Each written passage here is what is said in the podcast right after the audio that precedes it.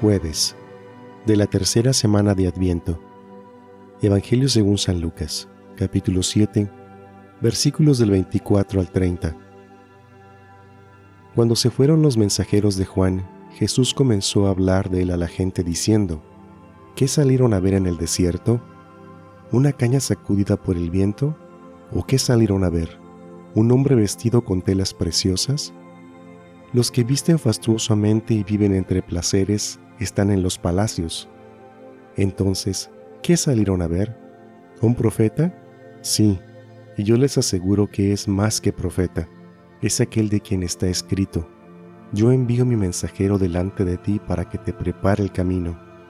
Yo les digo que no hay nadie más grande que Juan entre todos los que han nacido de una mujer, y con todo, el más pequeño en el reino de Dios es mayor que él. Todo el pueblo que lo escuchó, e incluso los publicanos, aceptaron el designio de justicia de Dios, haciéndose bautizar por el bautismo de Juan.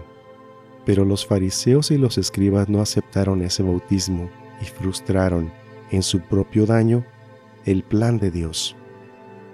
Palabra del Señor.